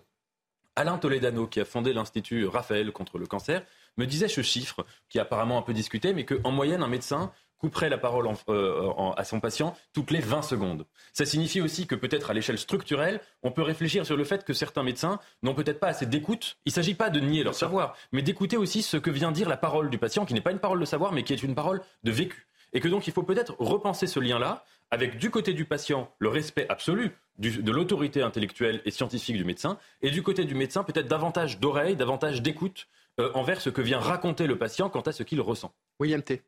Je suis pas en désaccord avec ce qui a été dit, mais ça, explique pourquoi est-ce que vous avez des altercations en fait entre un client et, euh, un médecin. Enfin, si on appelle ça un client du coup, en l'occurrence. Le point ensuite après, c'est pourquoi, patient. pourquoi est-ce que vous avez des personnes ensuite après qui passent à la phase de l'agression? C'est ça la, la, raison. C'est-à-dire que qu'il puisse y avoir des altercations, des contestations, vous avez la même chose avec les les, citoyens qui contestent parfois les services mmh. publics, euh, l'éducation nationale, euh, la mairie, les services du passeport, les policiers, les pompiers, etc. L'autre point, c'est ensuite d'habitude, c'est par cas vous avez des altercations, c'est notamment des altercations verbales au guichet. Comment on passe à un moment où des personnes se disent eh ben, je agresse une personne de 79 ans? C'est ce, qu'on a, ce que le président de la République tente d'appeler le processus de décivilisation. Moi, je pense qu'il y a deux rapports essentiels. Le premier, c'est le rapport de bien et mal, c'est-à-dire que euh, structurellement avec les failles de notre éducation et le fait qu'on ne partage pas les mêmes valeurs avec certaines personnes. C'est-à-dire que vous avez des personnes qui considèrent qu'agresser quelqu'un, c'est tout à fait normal. Alors que nous, je pense ici en tout cas à minima, on peut dire que agresser quelqu'un de 79 ans, et eh ben déjà c'est compliqué. Euh, et encore moins, et, euh, je veux dire déjà mal et agresser quelqu'un tout court. Oui, mais mal lui parler déjà c'est compliqué, pardon. Et l'agresser c'est encore pire. Mm. C'est le premier point essentiel. L'autre point ensuite, c'est que vous avez une, une question aussi d'impunité dans la société. C'est-à-dire que lorsque vous commettez des actes, c'est ce que j'appelle la culture d'irresponsabilité, vous ne payez aucune conséquence de vos actes. C'est-à-dire que si vous agressez quelqu'un, si vous insultez quelqu'un, quelles sont les conséquences de cet acte-là? Et beaucoup de personnes se disent, comme sur les refus d'obtempérer, comme sur les agressions physiques, comme parfois malheureusement les crimes et les délits, eh ben vous avez des personnes qui se disent il vaut mieux y aller, vous n'avez pas de peur, vous n'avez pas de contraintes, et donc du coup, ces personnes passent au processus d'agression. Et si par cas, on ne reprend pas l'échelle, c'est-à-dire combattre ce que vous appelez le phénomène clientèle du rapport avec le service public ou le service public euh, parapublic, et vous ne combattez pas ce qu'on appelle le processus de décivilisation, et ensuite vous resterez pas l'autorité de l'État et le fait que la justice exerce son rôle, et ben vous continuerez comme ça. Et les personnes se disent, parce que ce sont des acteurs rationnels, qu'il vaut mieux continuer à agresser, il faut mieux continuer à insulter d'autres personnes, parce que de toute façon, ils n'auront aucune conséquence. Allez, un mot de foot pour terminer avec la défaite de l'équipe de France de football féminine, éliminée de la Coupe du Monde euh, féminine de football. Hein. Les joueuses d'Hervé Renard se sont inclinées au tir au but face à l'Australie, pays hôte de la compétition. Le coach avait pourtant tout tenté en changeant de, gardienne pour la séance de, tir au but. Une réaction, euh, William T. Alors, je, crois que vous n'êtes pas très foot féminin, hein, c'est ce que vous me disiez. Pas foot féminin, mais au vu du rapport, déjà, c'était une séance de tir au but qui était longue. Il y a eu beaucoup d'imprévus, il y a eu beaucoup de moments où la France aurait pu passer, donc. il euh, ne faut pas remettre en cause la qualité de l'équipe. C'est-à-dire que ça se joue au tir au but, c'est un peu pile ou face. Malheureusement, même s'il y a bien une tactique de tir au but, euh, on, va y revenir. Vous avez une part de chance, une part d'aléatoire. On va y revenir, on va pas non plus. Euh, il ne faut pas que les personnes, il faut pas que les personnes euh, baissent la tête et se disent il y a une prochaine compétition avec les Jeux Olympiques de 2024, on va être chez nous, donc elles ont une chance de se refaire. L'autre point, c'est pour l'entraîneur ne changez jamais de gardien avant une séance de tir au but, ça se passe toujours mal. Voilà. Donc ça c'est le conseil que vous vouliez donner pour une prochaine séance à, Hervé Renard. Vous n'êtes pas très foot féminin, mais vous auriez quand même aimé euh, les voir en demi-finale. Ah mais moi je, moi je veux toujours que la France gagne. Qu'importe la compétition, je veux toujours que la France la compétition. Zartoche Batiari. Très déçu, très déçu. En plus, vous savez, à chaque fois qu'il y a une belle compétition, ça donne aussi de l'élan à toutes les, tous les petits euh, habitants partout, partout en France. Donc euh, j'aurais aimé voir l'équipe de France vraiment au sommet. Déçu pour cette belle équipe de, de, l'équipe de France féminine. Et, et voilà, j'espère que la prochaine fois sera, sera meilleur pour nous. Nathan Dever oui, bah, déçu. Enfin, je pas Moi, je regarde jamais le foot euh, féminin, masculin. J'ai jamais vu un match de ah, donc foot. tout court, là. Vous n'êtes pas foot du tout. le dernier match de foot que j'ai vu, c'était celui de Zidane qui avait mis le, coup de boule. Jamais ah oui, donc vous étiez en, 2006. Ah donc, à vrai dire, déçu. Enfin, ça va pas me faire pleurer non plus et me gâcher la journée. Oui. Bon, très bien. Merci euh, beaucoup à, tous les trois. On marque une courte pause et puis on revient pour la dernière partie de Midi News, toujours en direct sur CNews. On va revenir sur la dissolution des soulèvements de la Terre qui a été suspendue hier par le Conseil d'État. A tout de suite. Restez avec nous.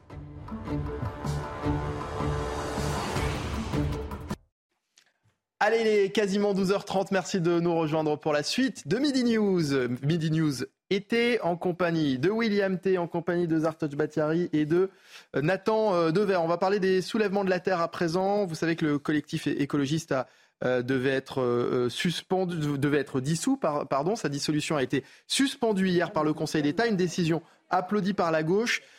avec plusieurs réactions, notamment du côté d'Europe Écologie Les Verts et de la France Insoumise, entre autres, qui parlent de rempart de la justice. On voit ça avec Sandra Tchombo.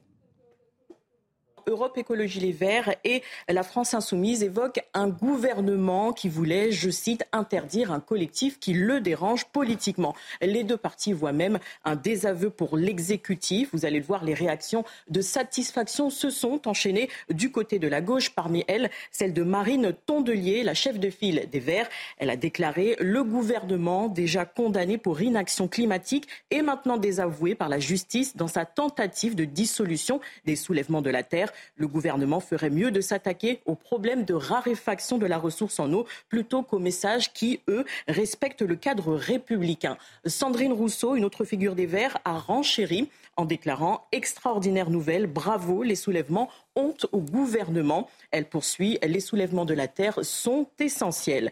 Éric Piolle, le maire de Grenoble, s'est également exprimé sur le réseau X, anciennement Twitter. Vous le savez, une victoire pour les luttes écolo et la liberté d'association, une défaite pour Darmanin et ses dérives liberticides. Toujours à gauche, pour l'ex-candidat à la présidentielle et figure historique des insoumis, Jean-Luc Mélenchon, la Macronie et l'arc républicain ont voulu violer la loi en interdisant une ligue d'associations citoyennes.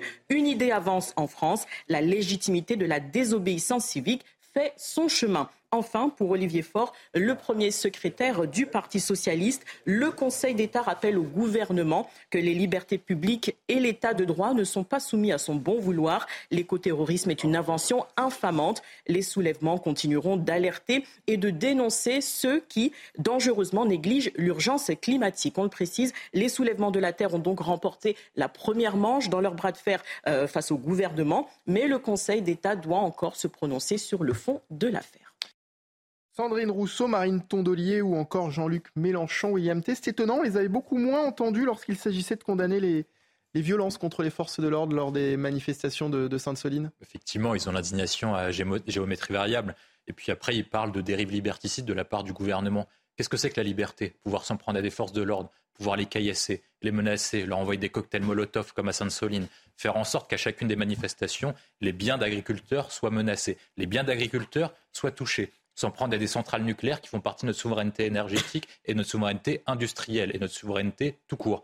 Et s'en prendre à quoi d'autre S'en prendre aux forces de l'ordre, donc je le rappelle, s'en prendre aux élus, participer aux manifestations interdites. C'est ça pour vous la liberté, la dérive libertiste du gouvernement Ou est-ce que le gouvernement essaye juste, à parfois, à certains moments, d'assurer le respect de la loi et le respect de l'ordre? Le point essentiel, c'est qu'est-ce qu'on veut comme, euh, comme société? Est-ce qu'on peut permettre que des gens, au nom d'une idée, d'une grande idée quand même, qui est l'écologie, donc la préservation de la planète, des personnes puissent s'en prendre à des personnes, puissent caillasser des forces de l'ordre et puissent ensuite, après, s'attaquer quotidiennement à chacune des manifestations publiques, s'attaquer aux biens des agriculteurs et aux biens privés et aux biens publics. Cette définition a un nom, ça s'appelle du terrorisme. C'est une définition reprise par l'ONU, c'est une définition reprise par Interpol, c'est une définition reprise par l'ensemble des personnes qui combattent la criminalité de grande ampleur. Et pour ensuite je pense qu'on a été beaucoup trop tolérant envers ces personnes. Ce n'est pas parce qu'ils ont des moustaches qui sentent mauvais et qui s'en prennent à des McDonald's, etc., qu'on a le droit de s'en prendre impunément à certaines personnes. Et ensuite, après, on a toujours eu un bon côté. Comme un peu, un peu dans la caricature, William, quand même. Hein. Non, mais comme ils s'attaquaient globalement au McDonald's, au symbole du capitalisme, eh ben on laissait tranquille pendant très longtemps. Mais aujourd'hui, je pense que la récré est terminée. On a un ministre de l'Intérieur qui a choisi de combattre ce sujet en définissant ce qu'il appelle l'écoterrorisme. Je pense que c'est une très bonne idée. Et ensuite, après, pour reprendre euh, une expression qui est connue, je pense que toutes ces personnes-là, il faut aller les choper et les traduire en justice, tout simplement, parce que ce sont des terroristes, ce ne sont pas des militants, ce ne sont pas des militants écologistes qui se battent pour la liberté de la planète. Ah, est-ce que terroriste n'est pas un peu fort, là, quand vous parlez vraiment de terrorisme là, Non, mais parce que, les, parce que le terrorisme, euh, historiquement, a toujours une définition. Lorsque, en, avant, les, avant, la prise de l'ayatollah Khomeini euh, au pouvoir en Iran, on avait des attentats terroristes iraniens en France. Et pourtant, on a eu des attentats terroristes ensuite après en 2015. Et les attentats terroristes 2015 ont défini une nouvelle façon de voir le terrorisme, mmh. comme depuis les attentats du 11 septembre. Mais le terrorisme, historiquement, ça a toujours été une chose qui a été définie par les définitions nationales et internationales. C'est s'attaquer à des biens et des personnes pour imposer une terreur au nom d'une idéologie spécifique. Et je pense qu'il rentre parfaitement dans cette définition. Attention cependant sur euh, Moustache euh, qui sent mauvais parce qu'il risque de vous attaquer pour diffamation. Hein. Non, parce que j'ai visé personne. Zartoch, bah, vous avez visé le, collectif. Mais ils n'existent pas. Ils, disent qu'ils n'existent pas officiellement. Ça, justement, c'est une très bonne question que soulève euh, William T. Parce qu'on a souvent parlé de, de, de, ce collectif, les soulèvements de la Terre, en disant qu'il n'était pas organisé, qu'il n'avait pas de hiérarchie. Et pourtant, il semble avoir une batterie d'avocats. On entend des, porte-paroles euh, depuis euh, quelques jours s'exprimer sur les différents médias, Zarchot Batiari Oui, c'est quand même eux qui se sont présentés comme étant les organisateurs de la bataille de Sainte-Soline. Ce qui était censé être une manifestation de pacifistes était en réalité à donner lieu à des scènes de guerre. On les a vues, on les voit actuellement à, l'écran, des scènes absolument incroyables soutenues par les élus NUPES, France Insoumise, Madame Sandrine Rousseau qui était en soutien aussi à ces manifestants.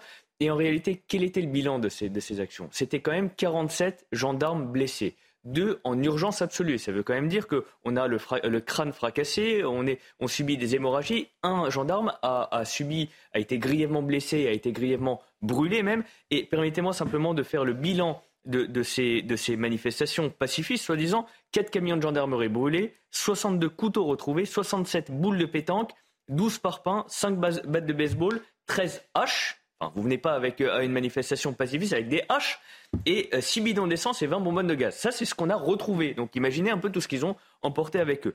Donc quand on veut nous présenter ça comme étant une manifestation euh, pacifiste des amoureux de la terre et des licornes, en réalité, on est vraiment à côté de la plaque. Moi, cette décision, ce qu'elle m'inspire, c'est simplement, c'est un revers pour Gérald Darmanin et Elisabeth Borne, qui avait quand même annoncé tambour battant la dissolution de ce, de ce mouvement le, Conseil d'État dit au gouvernement, en, gros, vous auriez dû mieux documenter votre dossier avant de, euh, venir, suspendre ce, mouvement, en tout cas vouloir le dissoudre.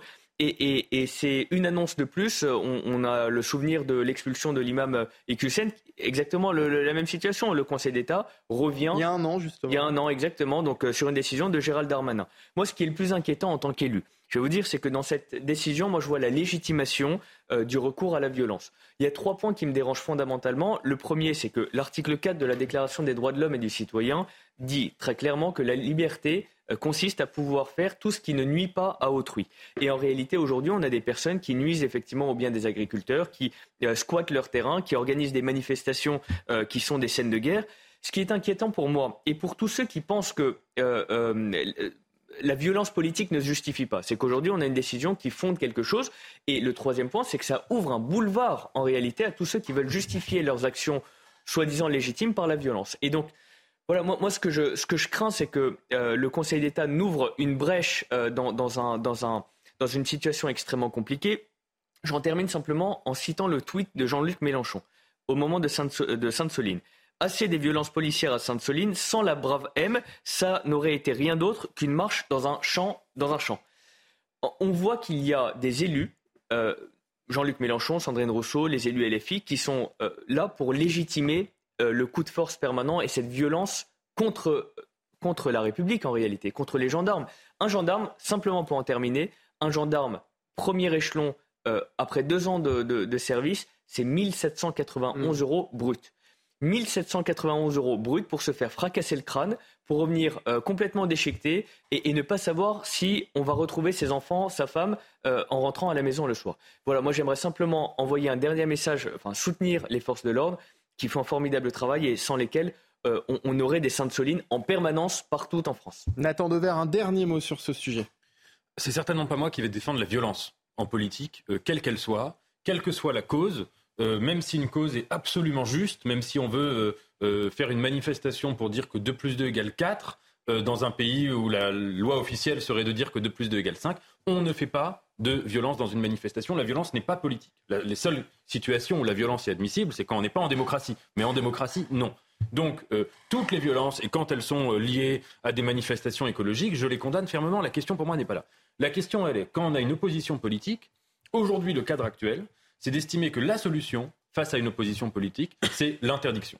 et c'est même pas, je pense pas que ce soit spécialement d'ailleurs à cause du gouvernement qu'on en est ainsi. C'est que notre société fonctionne ainsi et que si euh, euh, Gérald Darmanin et Elisabeth Borne n'avaient pas dit qu'ils allaient interdire et dissoudre les soulèvements de la terre, sans doute qu'on les aurait accusés de ne rien faire, d'être inutiles, de n'être pas efficaces. Il y a aussi derrière tout un mythe de mm. l'efficacité. Donc si vous voulez, il court après un mythe qui, à mon avis, est totalement illusoire, parce que d'ailleurs, stratégiquement, hein, la meilleure manière de faire de la publicité, c'est d'interdire quelqu'un. Euh, aujourd'hui, c'est comme ça qu'on crée de la publicité médiatique. c'est vraiment la meilleure manière de mettre quelqu'un dans la lumière des, des, médias. Donc ça, c'est à mon avis quelque chose qui doit être remis en cause, d'autant que ça ne marche pas et que là, en plus, on les accuse d'inefficacité. Et puis, deuxièmement, j'entends ce que vous dites sur les violences et les violences politiques. Euh, ça, c'est important. Mais je pense que si on rentre dans cet engrenage-là, on en viendrait à dire que les Gilets jaunes sont des terroristes. Et, vous voyez, si personne de sérieux ne dirait que les Gilets jaunes, c'est un mouvement terroriste. C'est pas parce qu'il y a eu des violences. Il n'y a pas de préméditation dans les Gilets jaunes. Oh bah, il y, a eu dans les Gilets jaunes. Le saccage de l'Arc de Triomphe n'a pas été prémédité à la différence de Sainte-Soline, des champs d'agriculteurs, de prendre d'assaut des centrales nucléaires, c'est pas prémédité. Il y, a eu dans, l'histoire très complexe des Gilets jaunes, il y a eu un moment où les Gilets jaunes ont été infiltrés par un certain nombre de groupes, oui, par des qui avaient, et Black euh, voilà, et qui avaient prémédité. Et eux, je pense, sont les terroristes aussi. Mais moi, je pense que vous voyez, si on commençait à dire que euh, le, phénomène des gilets jaunes, si on mettait le, signifiant euh, terrorisme, même si on dit que ça c'est pas ce qu'a dit, c'est pas ce qu'a dit William T. Hein. William T n'a pas dit que, justement on ne dit pas, que les, gilets jaunes sont des terroristes. Non, moi. Mais si on disait que les actes de violence qu'il y a eu sur les Champs Élysées, quand ils étaient manière les gens qui sont arrivés euh, avec des armes sur les Champs Élysées ou avec des outils violents, etc., ils, ils, avaient prémédité de commettre des violences, par exemple sur les Champs Élysées, dans le cadre d'une revendication politique. Si on décrivait ces actes en disant que ce sont des actes terroristes, je pense que personne euh, autour du plateau ou dans la société française n'emploierait ces mots, même pas euh, Didier Lallemand qui avait dit le fameux on n'est pas dans le même camp, madame. Hmm. Donc, ce que je veux dire, c'est qu'à mon avis, on ne peut pas euh, utiliser comme concept de dire une violence politique. Une, une, violence faite dans un cadre de revendication politique, je ne pense pas que ce soit suffisant pour dire qu'il y a du terrorisme, parce que sinon, les manifestations qui dégénèrent, euh, c'est également euh, des violences qui sont faites pour faire pression à un gouvernement. Euh, les, attaques aux élus, ce sont. On peut, je pense que le terrorisme, c'est quand même un concept qui est plus précis. On l'a vu et qui peut ensuite prendre différentes formes. Il y a un terrorisme d'extrême gauche, il a existé en Italie, en France aussi, il y en a eu. il y a un terrorisme islamiste, mais je ne pense pas que là, on soit confronté à du terrorisme. Allez, dans l'actualité également, la mauvaise surprise hein, de ce mois d'août, la recrudescence de l'épidémie de, de Covid-19 en France avec l'arrivée d'un nouveau variant Eris. Et même si les spécialistes semblent cette fois tous d'accord pour dire qu'il ne faut pas euh, s'inquiéter. Ben, la prudence, est, tout de même de rigueur. Le rappel euh, justement des, gestes pratiques cet après-midi et aussi des, restrictions en cas de contamination, parce que vous allez le voir, euh, il y a pas mal de choses qui ont changé. Mathilde Couvillier, Flornois et Antoine Durand. On l'avait presque oublié, mais il est bien encore parmi nous.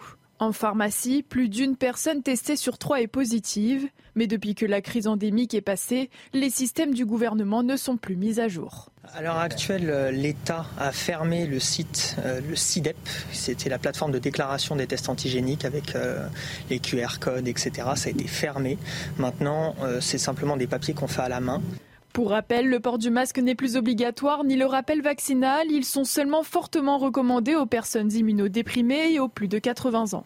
Concernant les tests de dépistage, depuis le 1er mars 2023, ils ne sont plus pris à 100% en charge par l'assurance maladie. Il y a donc un reste à charge pour l'assuré. Les tests restent tout de même gratuits pour les mineurs, les personnes fragiles, les plus de 65 ans et les professionnels de santé. Si le test revient positif, il n'est plus obligatoire de s'isoler depuis le 1er février 2023. Il faudra juste maintenir les gestes barrières. Les cas contacts n'ont plus de tests de dépistage à réaliser non plus. Le contact tracing de l'assurance maladie a été suspendu.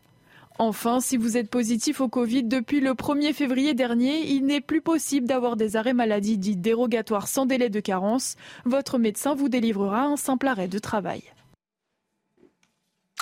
Voilà donc pour euh, le Covid euh, qui alors qui est pas de retour puisqu'on nous dit que le Covid ne nous a jamais euh, quittés, mais en tous les cas cette, ce, ce, nouveau variant de la souche Omicron qui, qui, qui apparaît à l'apparition donc de Eris, le Covid va-t-il nous gâcher la, la fin des vacances? On se pose la question et puis allons-nous surtout devoir nous faire nous, nous refaire vacciner, Zartoj Batiari euh, Je suis pas médecin, je suis pas épidémiologiste non plus. En tout cas, ce que je vois, c'est que l'OMS dit que c'est un variant à faible risque. Donc, mm. je pense que c'est pas euh, nécessaire de créer une inquiétude ou en tout cas de, pousser à des mesures euh, qui, seraient, euh, qui ont été compliquées à vivre. Moi, je, me souviens dans ma ville, c'était des moments vraiment de détresse. On avait des personnes qui, qui, étaient complètement paniquées, qui sont restées chez elles pendant des mois et des mois sans pouvoir sortir.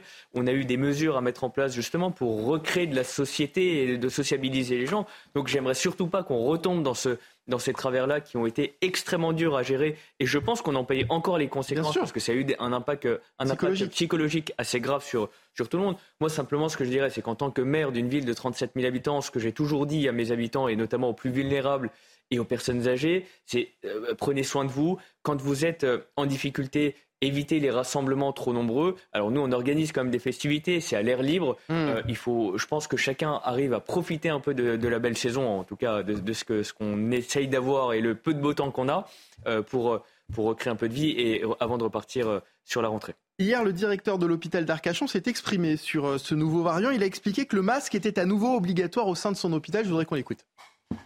Effectivement, depuis euh, une dizaine de jours maintenant, euh, on constate de plus en plus de cas euh, de patients qui se présentent notamment au niveau des urgences avec le, Covid. On a décidé assez rapidement, depuis hier, de remettre le masque obligatoire. Ça nous paraît être une mesure bon, d'abord désagréable évidemment et, contraignante, mais qui nous paraît être une mesure de bon sens pour essayer de limiter la propagation, euh, essayer de limiter aussi le nombre d'arrêts maladie pour, euh, pour nos agents, parce que derrière, si effectivement nous sommes en difficulté vis-à-vis du personnel soignant, c'est des lits d'hospitalisation qui peuvent être fermés. Et vous l'imaginez bien, à Arcachon, en, plein milieu du mois d'août, ce serait quelque chose qui serait complètement délétère pour nous et qui mettrait en difficulté toute la chaîne soignante qui nous permet de prendre en charge nos patients au niveau de notre territoire. Voilà qui nous rappelle de bien mauvais euh, souvenirs, hein, Nathan Devers. Hein.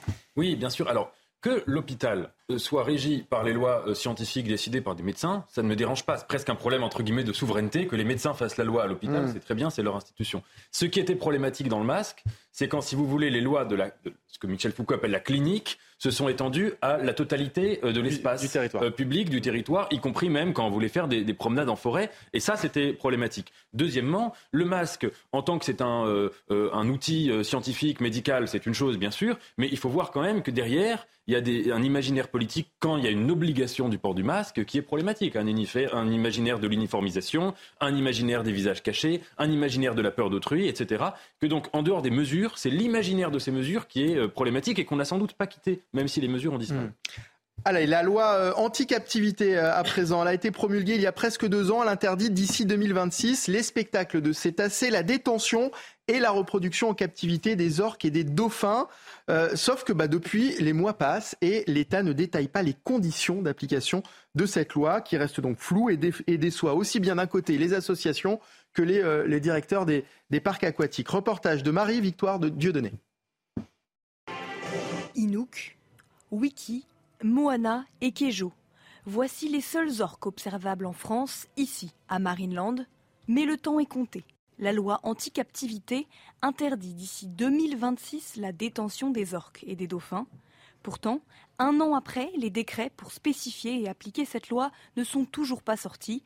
Pour le directeur de Marineland, ce flou est lourd de conséquences. On ne peut pas faire de gros travaux ni de gros projets car on ne sait pas ce qui va se passer. Ça fait huit ans que tout ce contexte politique incertain nous empêche d'investir, de nous agrandir. Or, pour toute entreprise, ne pas investir, c'est la pire des choses. Évoluer, une question de vie ou de mort pour Marineland. 90% des visiteurs viennent précisément pour les orques et les dauphins.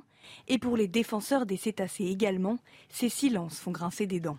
Il n'y a pas de décret et pendant ce temps-là, il y a une pression qui est mise sur les parcs pour qu'ils se débarrassent à bon compte des animaux et que le gouvernement puisse après dire euh, regardez comme on est fort, on n'a plus d'orques, notamment d'orques captives. L'association dénonce l'inaction de l'État et ses promesses non tenues. Les animaux vont partir dans des conditions déplorables alors qu'il y a des solutions de sanctuaire. Marine Land n'a ni confirmé ni démenti l'information, mais les quatre orques devraient rejoindre le Japon. Le célèbre parc français devra alors se réinventer sans ces géants des mers.